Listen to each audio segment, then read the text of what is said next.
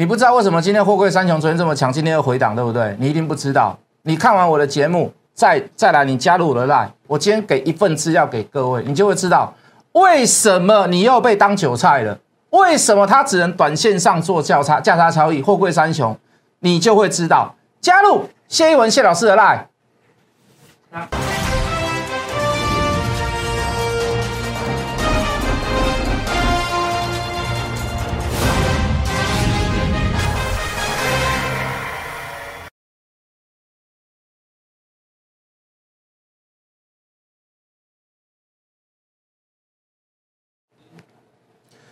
全国的观众，全国的投资朋友们，大家好，欢迎准时收看《决战筹码》。你好，我是谢一文。好的，昨天大涨三百多点，今天回了七十几点。事实上，在大涨之后的一个小拉回，甚至是小红小黑，真的都没有关系。好，那大致上就是在个股表现呐。好，比如说红海十月十八号有一个红海大会，所以今天的电动车好是有一些所谓的这个期许哈。比如说像这个红海集团那么以盛哦，这个广宇就趁着这个所谓的。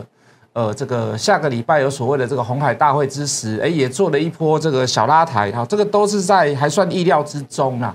好，可是像就没有像昨天一样，大家昨天就是雨露均沾嘛，全部股票都在涨。那今天就是稍微大家都冷静下来了，稍微都回档了。好，那事实上你只要找对股票，你慢慢的买，慢慢的做，我认为在这边后面的后市的行情还是大有可为啦。好，当然你说。呃，所有的均线都往下弯，十日线也好，月线也好，季线也好，都往下弯。你说马上要有一个急迫性的大涨，那除非就是我跟各位讲嘛，就是这个中美的这个利空部分消失掉了，哦那整个大环境变好，哦，才有可能一口气马上往上走。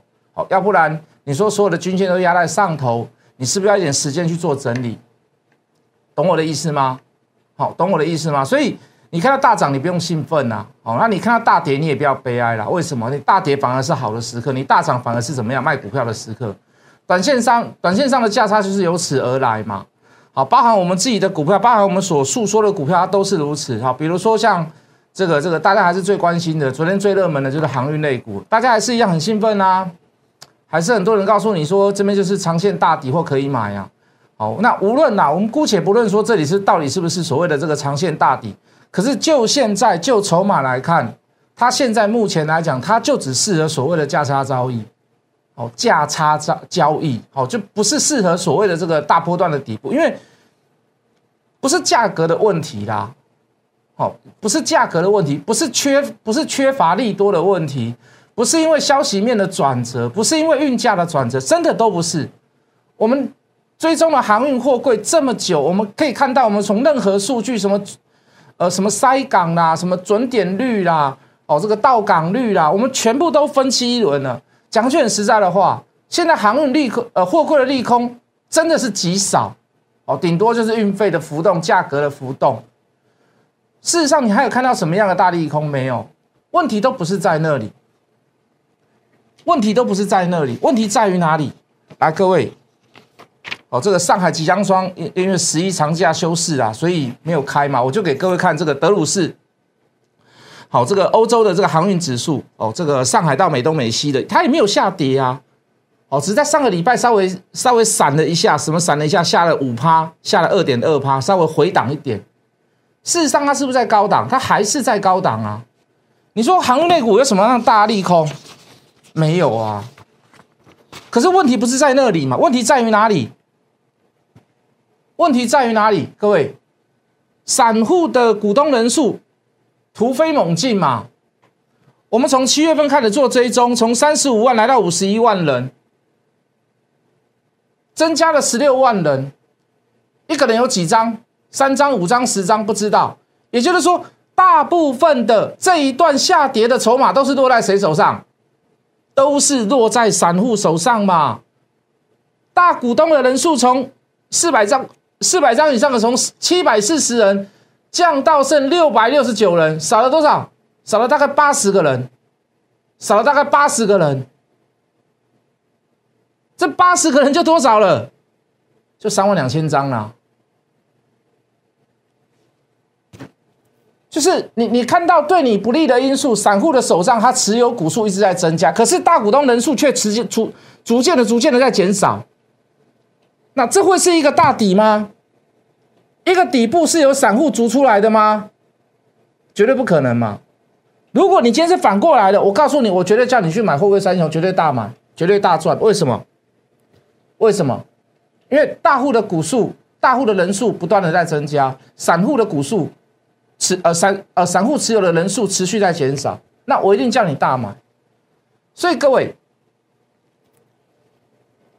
不要把问题丢给航运价格为什么一直没有上来，股价为什么一直没有上来？不要把问题是丢给谢老师，你为什么为什么就说好像感觉好像偏空，只能做价差交易，也还没有到所谓的长线大底。你不要把问题丢给人，你不要把问题丢给股价，所有的数据统计出来，它就是如此。各位，阳明从二十八万人增加到三十七万人，大股东人数从四百三十二人减为三百八十四人。你自己看嘛，你赶紧看嘛。你说老师啊，你用常用煽动的言语来告诉我，不是我告诉你，你告诉我是，你就当我跟你一起分享就好了。如果今天时光倒流。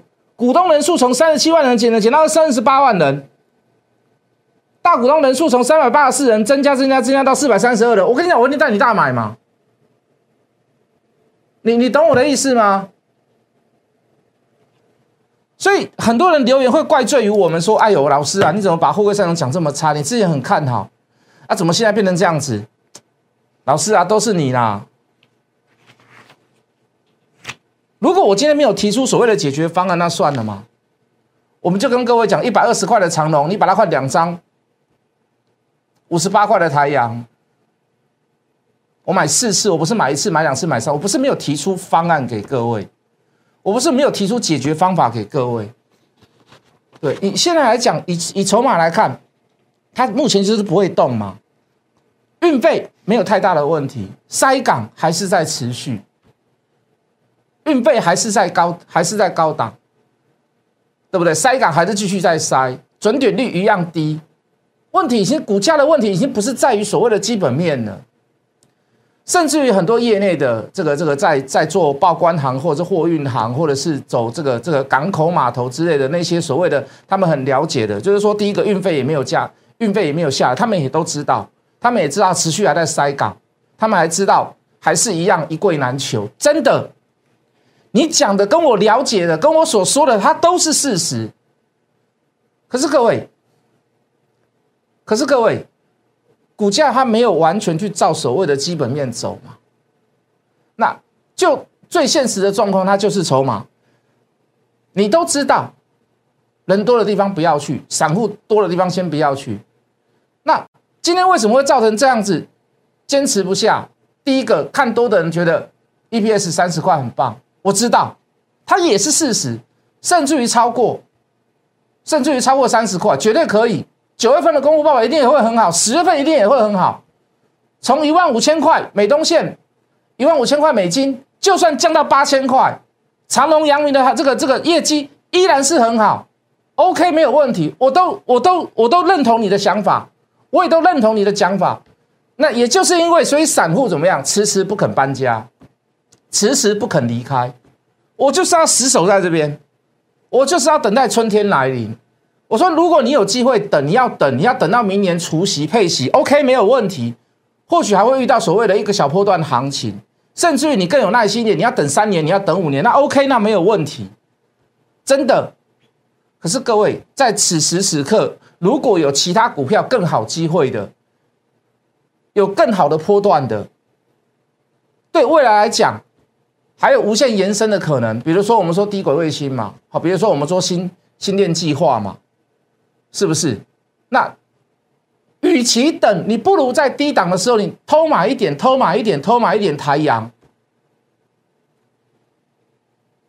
或者是中国限电一时半刻也没有办法解决，好，所以你去买一些所谓的能源概念股，啊，包含我们讲的什么电池里面的正极材料、负极材材料，呃，电解液。电芯蕊，哦，电池模组、二极体、MOSFET 的部分也可以，甚至是储能系统的部分，你会不会觉得会比等所谓的货柜三雄还要更有希望？你会不会觉得那种那种？而且它现在是在低档，它如果现在高档，那我告诉你，那我又带你追高了。那当然也有人觉得很不服啊，就是说，老师在台阳你就每天在吹捧，五十八块买的时候，我是我我我我也是用这样的态度啊。六十五块买的时候，六十二块买的时候，我也是这个态度啊。六十五块买的时候，我也是这个态度啊，对不对？那现在没有涨了，只要到股价稍微没有涨啊，或者是稍微休息一下，哎，就会有人回头来骂我们说：“你老师，你都在吹捧，我没有吹捧他，我也不需要吹捧他，我也不是告诉你说马上立刻就要大涨，我也不是告诉你说我只玩这一个波段而已，我不是嘛？你现在讲台阳的有几个？没几个了啦。”对不对？苹果 iPhone 十三还没有出来的时候，多少人跟你讲 iPhone 十三？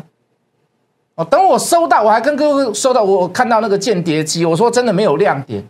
我们讲实话而已。你看现在谁在讲哎 iPhone？没有了啦，股价跌，没有人跟各位讲，没有人跟各位报告。啊，无论如何，你关心的事就是我关心的事。你关心货柜，我也关心货柜啊，涨跌。就是要分析嘛，就是要数值分析嘛，你就是要统计嘛，你用科学的数据来什么说服我嘛，你用科学的数字来说服我嘛，你懂我意思吗？如果你如果你不相信科学，你相信玄学，那很简单，那你去求神拜佛，去求名牌就好啦。那是你信的嘛。那我相信什么？我相信科学数字嘛。要不然我怎么去做评断？我告诉你好就好，我告诉你不好就不好，还是每每天呼天喊地喊涨停板涨停板涨停板？那我跟其那跟过去的那种旧一派老一派的那种老师不是一样吗？那对你来讲有什么帮助？是不是？好，台阳，你关心我关心的事，我也关心台阳啊，我非常关心台阳啊，总不关心台阳。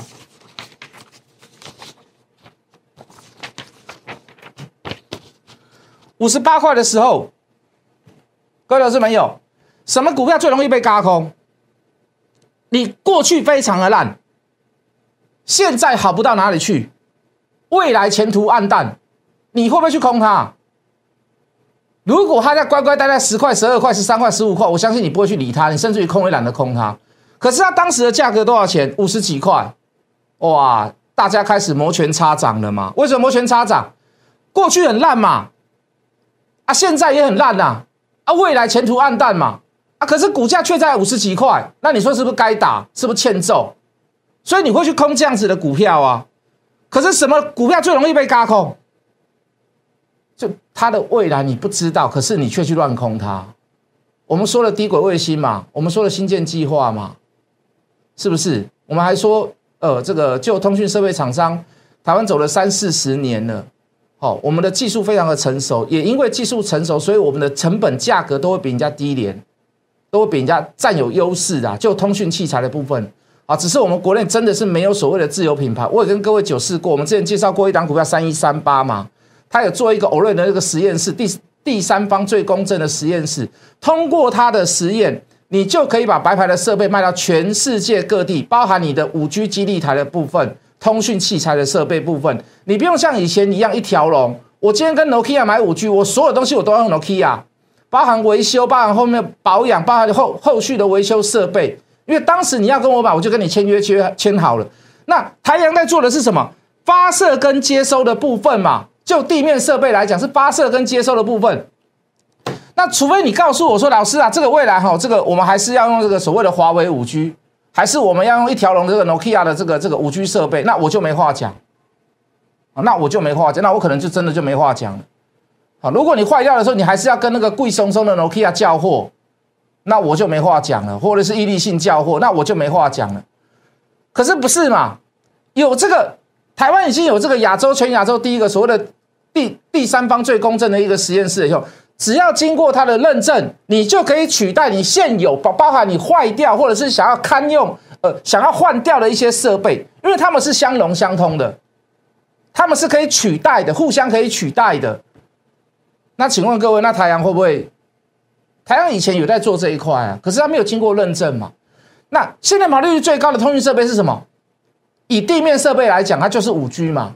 五 G 的毛利率可以高达多少？可以高达百分之三十几，可以高达百分之四十哦。绝对不会去输那些所谓的什么手机代工啊，或者是或者是晶圆代工啊，晶圆代工可能还输一点呢。哦，什么窄板啊，就不会去输。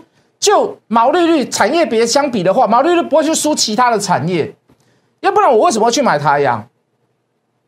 太阳平均每一年几乎都没什么赚嘛，就前途暗淡呐。就跟你讲，你你所说的前途暗淡，那你跟我的差异性在哪里？我知道，但是我知道我讲解给各位听。我你至少你不要去放空它，为什么？你不只是看到它过去烂，现在烂，前前途谢老师跟各位讲了嘛？你还看到它什么？股价低于净值，而且低于多少？哦，不是，不不不不，净值远低于股价。哦，应该怎么讲？净值低于票面，票面是十块嘛？那代表这个公司是长期的亏损啊，连净值都没有拉上来嘛，还甚至于低于票面。对，你家公司被清算了，你就算去买那十块的原始股东，你还赔钱，因为你看到这样的状况，你很容易被嘎空啊。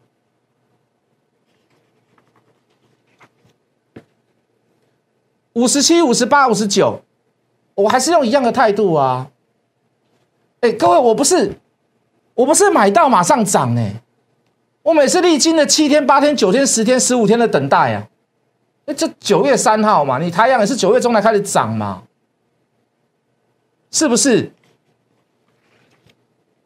买四次？啊，真的要买要拉回再来买，因为我已经买四次了嘛。啊，是不是到中秋节美股大跌千点，所以他开个低再买啊？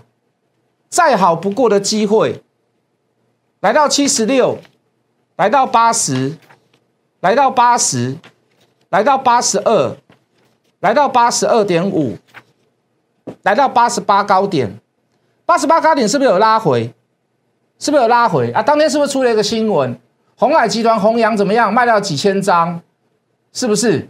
啊，这一波段卖的均价在多少？六十二点九五。各位投资者，六十二点九五在哪里？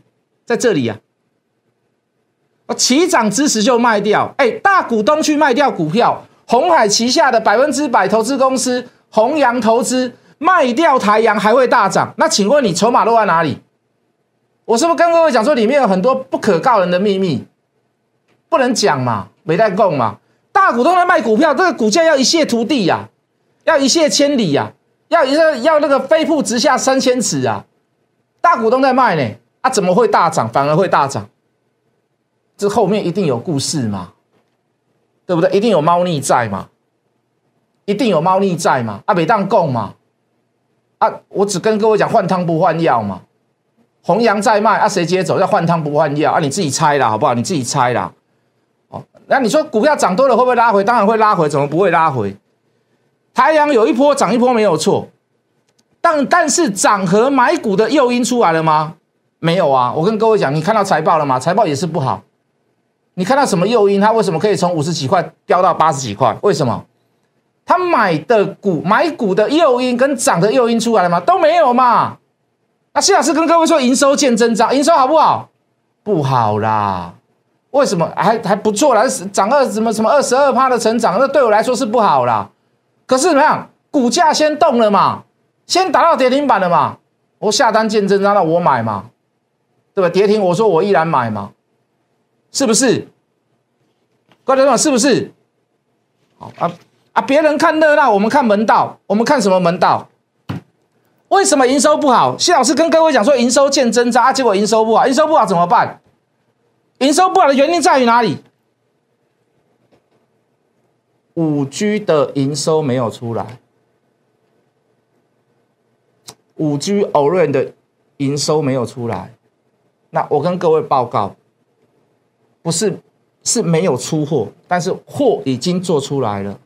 那是因为什么？是因为塞港，是因为塞柜的原因吗？那在会计学上面。东西做出来了，可是我没有办法录营收，怎么办？那只能怎么只能怎么做呢？叫做递延营收嘛？会不会在十月、十一月、十二月时候产生产生这一笔所谓的所谓的这个收入营收啦？我们讲收入好了，会不会产生这一笔的收入？我不知道，我没有办法得知。可是我告诉各位，东西已经做出来了。只是没有交货，为什么？是因为塞港塞柜的原因吗？那如果遇到这样子的状况，如果遇到这样子的意外，请问你，请问你，以我来讲，我要不要请客户继续等下去？请问你，你不要买。你不熟悉我的人，你不要买；你不熟悉台阳的人，你不要买；你不熟悉后面的事情的人，你不要买；你没有看过我的节目的人，你不要买。为什么？我不要让股东持有人数持续增加，因为你嘛，你你也不，你对他也不够一知半解，要等到什么时候，你可能也不知道。你不要买啊！我等，我的成本多少？五十八、六十二、六十五。我成本低嘛，那这就是一个两一张长龙可以换两张台阳的故事嘛。如果我今天没有提出解决方案，那那我该骂了。啊，如果我只是一昧的告诉你想要收你钱，叫你参加会员，我跟你讲，你货柜三雄把它卖掉，你把部分的钱跟着我做，顺便又缴一笔会费，可是我没有带你去转换到好的标的。那我就是一个非常非常自私的人，而且很欠骂。我有提出解决方案嘛？中国限电，我们有个代跟各位跟各位讲，我说我看好正极材料一档股票，储能股票一档股票，我今天把它补上去了。储能的部分把它补上去，来我们造字卡。正极材料的部分是谁？就是康普嘛，啊，就是康普嘛。我说负极材料的话，你要买你就买谁？你就买硕和啦，对不对？哦，那储能设备的呢？储能系统设备的呢？加白玉也涨过了，哦，沿十日线操作，哦，沿着沿着这个技术面操作，A E S 也还不错，股本也小。新普是老牌的一个所谓的电池公司啊，也也是属于在红海集团里面的。那最新的是谁？股本最小的是谁？月底要上市的是谁？六八零六的深威能源嘛，对不对？也是属于红海集团里面啊，正应该算正威集团里面的啦。那昨天也跟各位讲，他也签了长约了嘛。啊，最近我们在看什么？我们在观察什么？我们在看它的竞拍价格吗？会不会跟新贵的差不多？啊，股本小，有它股本多少？股本是三亿啊，加订单有几百亿。从明年开始，或者从今年年底开始，那个营收会不会对公司来讲有密集的贡献？就买一档股票，讲清楚、说明白，持续追踪。哪怕是我手上没有你关心的货柜三雄，我也要跟各位讲得很清楚。我有啦，我说我叫人家说红海货柜三雄要留你就留万海啦。所以，我啊无论如何，不管是道义上也好，还是我手上也好，我的会员也好，我都要持续做追踪。可是我要把话讲清楚嘛，懂我的意思吗？没有任何责怪的意思，你可以责怪我，但是我没有办法责怪你。可是我要把话讲清楚，我要把话讲明白。由多转空，由多转成所谓的差价差交易的这个转折在哪里？这个改变来自于哪里？我不相信有谁跟我交代的这么清楚啦，我不相信呐。大部分人都是怎么样啊？输了就输了嘛，啊，我们再换下一档就好了嘛，都是用这样的态度来带会员。那你看我做节目也好，我带会员也好，我大致上就是用这样的想法，这样子。大致上，我就是用我自己的现在的目前的态度跟讲法来带会员，就这么简单呐。你可以选择不相信我，你可以选择相信别人，你可以去试试，真的欢迎你，因为你没有比较，你根本不知道说其他老师好还是坏嘛，就这么简单嘛，好不好？节目的最后，哦，先预祝大家连假愉快，三天好好去走一走，好好去玩一玩。好，那来看一下我们的小专案，好，光辉十月大标股继台阳之后。谢老师还是会有一些标股的计划在手边，当然这三天我还是一样一样还是会很忙，好不好？打电话或者是加入我的 line line 来问一下，什么叫一六八专案？我们明天见。